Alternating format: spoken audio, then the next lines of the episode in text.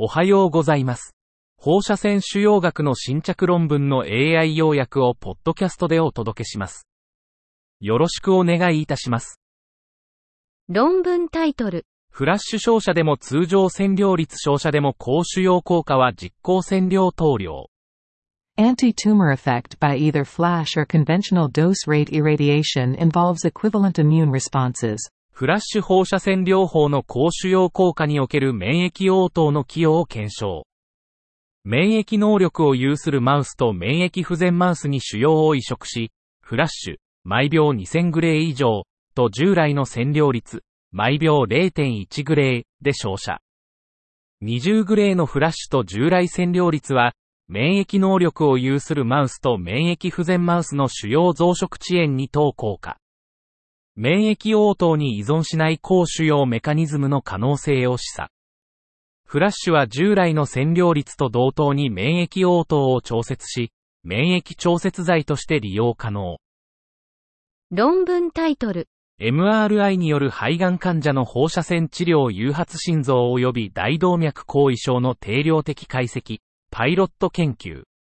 Quantitative analysis of radiotherapy-induced cardiac and aortic sequelae in lung cancer patients via magnetic resonance imaging, a pilot study. 目的、肺がん患者における放射線治療、リツイート、初期の心臓、大動脈変化を心臓 MRI で定量化。方法、リツイート前、3ヶ月後、6ヶ月後の MRI スキャンを9名の患者で実施。結果、局所的な指標で複数の優位な変化と容量依存的反応を確認。特に、ルジは3ヶ月と6ヶ月で中核部と高線量領域に変化。P より小さい0.0458。結論。リツイート後の早期 MR 変化は主に高線量領域と左室中核壁で発生。ルジと縦方向の歪み変化は少なくとも6ヶ月持続。50グレー以上の領域で最も大きな影響が見られた。今後のさらなる研究が必要。論文タイトル。米国における子宮頸がんの密封症宣言治療の最新動向、サベイランス、エピデミオロジー、エンドリザルツスタディ。Updated trends in the utilization of brachytherapy in cervical cancer in the U.S. A surveillance, epidemiology, and end result study. シーアデータを用いた2000、2020年の子宮頸がん IB2 イバキ8500例の分析。ブラキセラピー利用率は2003年に44%まで低下後、2018から2020年に76%まで回復。若年、既婚、診断年の後期、特定のシーア地域、初期ステージでブラキセラピー利用率が高い。ブラキセラピーは子宮頸がん特異的死亡率、クズム、と全原因死亡率、ACM を優位に低下。クズム、HR0.70、ACM、HR0.72。子宮頸がんの局所進行症例においてブラキセラピーは重要な治療成分である。論文タイトル。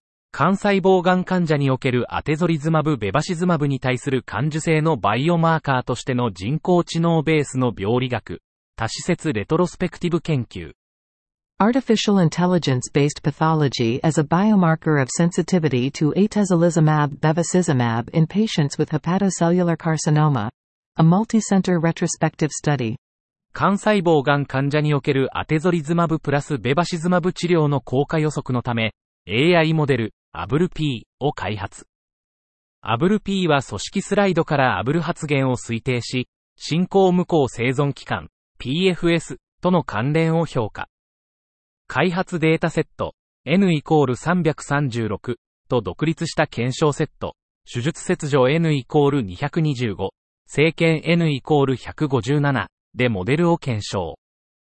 アテゾリズマブプラスベバシズマブ治療患者 N イコール122で、アブル P 高値群は低地群に比べ PFS が長い。中央値12ヶ月対7ヶ月。P イコール0.014。AI と空間トランスクリプトミックスの組み合わせが治療応答の分子特徴を明らかにする。以上で本日の論文紹介を終わります。お聞きいただき、ありがとうございました。